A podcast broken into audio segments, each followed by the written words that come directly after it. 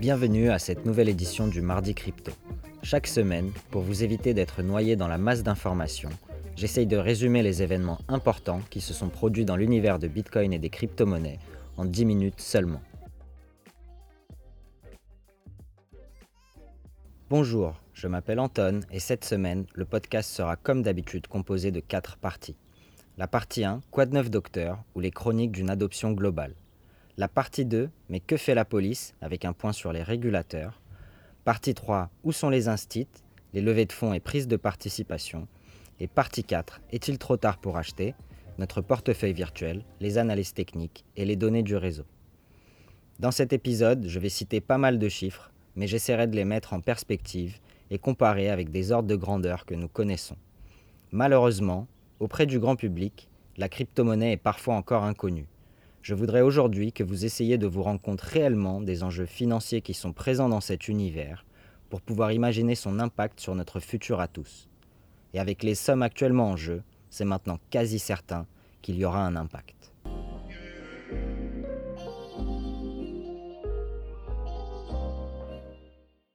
On attaque tout de suite avec la section 1, Quoi de neuf docteur et les chroniques d'une adoption globale.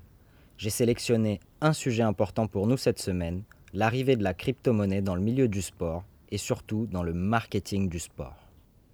En effet, depuis plusieurs mois, nous voyons de plus en plus de partenariats se développer entre les sociétés de crypto-monnaie et le monde du sport. Les plus actifs dans ce domaine et ceux qui ont attaqué le sujet de front sont l'échange de crypto-monnaie américain FTX, créé par le jeune milliardaire américain Sam Bankman-Fried, 29 ans notamment en faisant tout d'abord un partenariat avec l'écurie de Formule 1 Mercedes. En avril, ils ont annoncé un partenariat de 135 millions de dollars avec le Miami Heat. Le Miami Heat, je rappelle, c'est trois titres de champion et six finales NBA. Et FTX a obtenu de pouvoir renommer le stade en FTX Arena pour les 19 prochaines années, donc jusqu'à 2040. Le président du Miami Heat, Eric Woolworth, a qualifié cet accord de partenariat avant-gardiste, le premier de ce genre dans l'industrie du sport et qui attirera toutes les attentions. Une partie des fonds récoltés ira directement au comté de Miami-Wade et servira, selon la maire, à investir dans les infrastructures de la ville, notamment dans la lutte contre l'insécurité. En juin, ils ont signé un partenariat de 210 millions avec l'équipe Solomid, qui est une organisation américaine de sport électronique notamment connu pour son succès dans le jeu League of Legends. League of Legends, c'est environ 50 millions de joueurs quotidiens. En juin également, FTX a sponsorisé la Major League Baseball pour afficher leur logo sur les uniformes des joueurs pour 5 ans. Et enfin, en octobre, ils ont signé un partenariat avec la Ligue internationale de cricket. Depuis, de nombreuses autres initiatives de partenariat entre sociétés de crypto-monnaies et équipes de sport ont vu le jour. On peut citer notamment Sorar, la société française qui émet des cartes numériques des joueurs de football et qui a récemment fait un partenariat avec le PSG.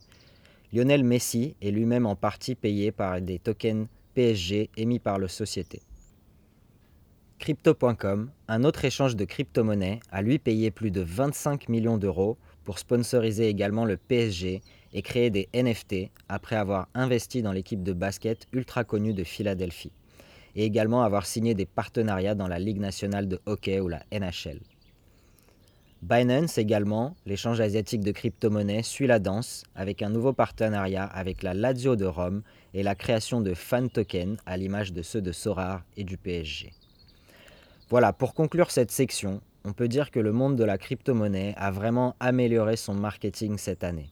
Si en 2017, peu de gens avaient été exposés à cet univers qui était très décrié et critiqué, Aujourd'hui, ce n'est plus le cas. Grâce à ces initiatives, nous pouvons être certains que des centaines de millions de personnes vont être initiées à la crypto-monnaie et ses dérivés à travers le sponsoring du sport et des jeux vidéo. Cette tendance est seulement naissante et elle va s'accélérer dans les mois et les années à venir.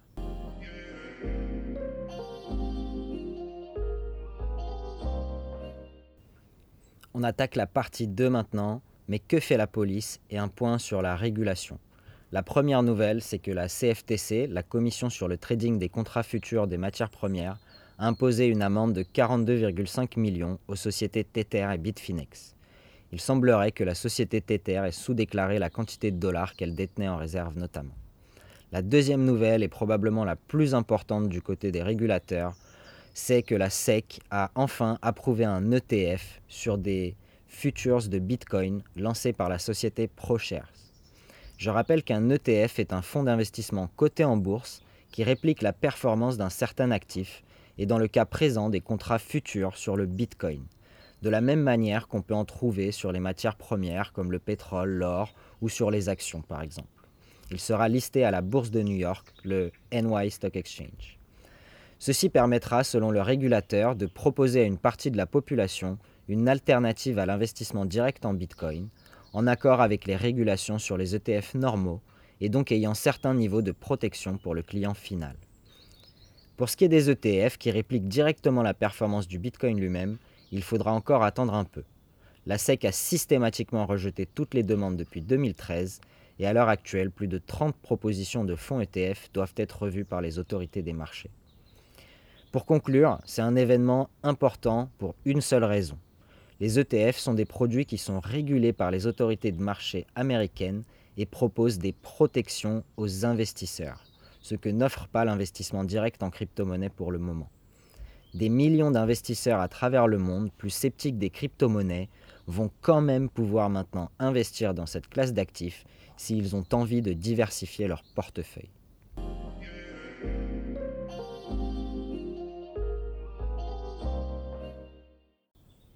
On attaque tout de suite la section 3 où sont les institutionnels, avec un point sur les levées de fonds et les prises de participation. Le total des levées de fonds cette semaine s'élève à 756 millions de dollars, soit légèrement moins que la semaine précédente autour d'un milliard. Les secteurs d'activité ayant le plus levé de fonds sont les services financiers encore, les NFT et l'infrastructure. La plus grosse levée de fonds concerne Celsius Network avec 400 millions d'euros levés pour une capitalisation boursière de 3 milliards de dollars. Celsius Network propose des services de prêt contre crypto. En gros, vous pouvez déposer des crypto-monnaies sur leur plateforme et recevoir un intérêt dessus, de la même manière que vous percevez cela sur vos euros en banque. À titre de comparaison, Renault, la deuxième plus petite capitalisation boursière du CAC 40, pèse seulement 9 milliards. Pour tous ceux qui doutent encore que le monde des actifs digitaux ne pèse pas à l'échelle globale, si on additionne toutes les capitalisations boursières des startups en crypto, ayant levé des fonds seulement de juillet à aujourd'hui, on arrive à 706 milliards de dollars, soit presque la moitié de la capitalisation boursière du CAC 40 à 1800 milliards de dollars. Si on additionne la capitalisation boursière de toutes les crypto-monnaies avec toutes les sociétés qui opèrent dans le secteur de la crypto, on arrive à plus de 3000 milliards de dollars. C'est tout simplement énorme. Dans les autres faits notables, Interactive Broker, une des plateformes digitales les plus utilisées par les investisseurs traditionnels, va lancer la possibilité d'investir directement en crypto-monnaie pour les conseillers en gestion de patrimoine américain. Steve Sanders, directeur du marketing et développement produit, a dit Allouer un petit pourcentage de ses actifs en crypto-monnaie dans le cadre d'une stratégie diversifiée est devenu de plus en plus commun et les conseillers veulent proposer à leurs clients d'investir dans cette classe d'actifs. Cela fait donc écho à ce que dit la SEC américaine. Aujourd'hui, énormément d'investisseurs veulent diversifier leur portefeuille avec les crypto-monnaies et notamment les ETF leur permettront de le faire.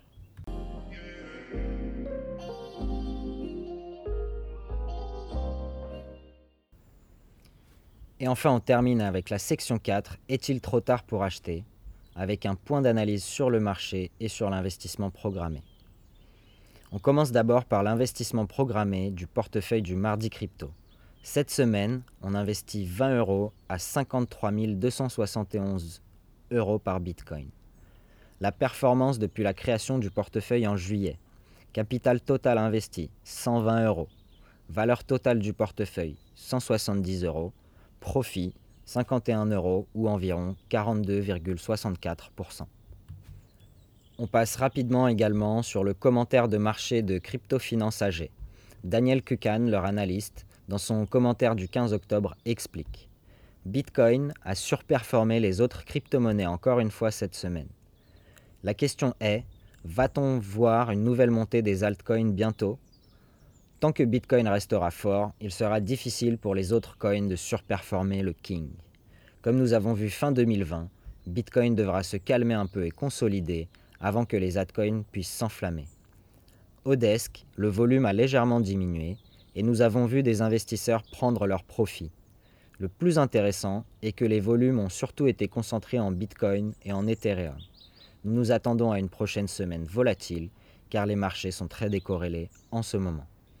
Ces commentaires d'analyse technique sont également confirmés avec le petit point sur la Week Chain de Glassnode qui nous dit qu'on peut voir l'excitation dans le marché à travers un certain nombre d'indicateurs, surtout dans le comportement on-chain ou sur le réseau Bitcoin, mais également sur les marchés de produits dérivés les détenteurs long terme commencent à réaliser des profits. Ce comportement est assez connu. Les détenteurs long terme accumulent à prix bas et commencent à vendre lorsque le marché atteint des niveaux hauts. On a observé lorsque le prix passe un plus haut historique, il commence à vendre de plus en plus. Il est très possible qu'on assiste dans les semaines qui viennent à une répétition de ce scénario, alors que le Bitcoin consolide autour de son plus haut historique, autour de 60 000 dollars. Glassnode nous dit également qu'on assiste à un accroissement de l'utilisation de l'effet de levier dans le marché et une explosion du volume, notamment dans l'achat d'options sur le Bitcoin. 6 milliards de volumes ont été échangés, soit 8 fois plus que les volumes journaliers du CAC 40 à titre de comparaison.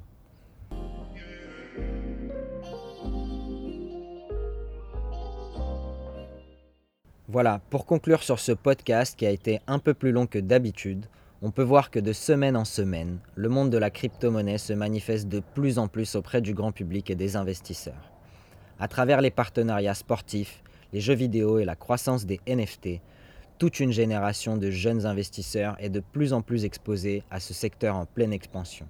Les sommes investies dans le secteur des crypto-monnaies augmentent énormément, entre 100 millions et 1 milliard par semaine. Encore une fois, je voudrais juste faire une petite comparaison le plan France 2030 de M. Macron vise à dégager 30 milliards sur 5 ans pour investir dans la compétitivité industrielle nationale. Qu'est-ce que ça veut dire? Ça veut dire que les entreprises crypto engrangent autant d'investissements en 6 mois que la France peut se permettre d'investir à 5 ans. C'est tout simplement hallucinant.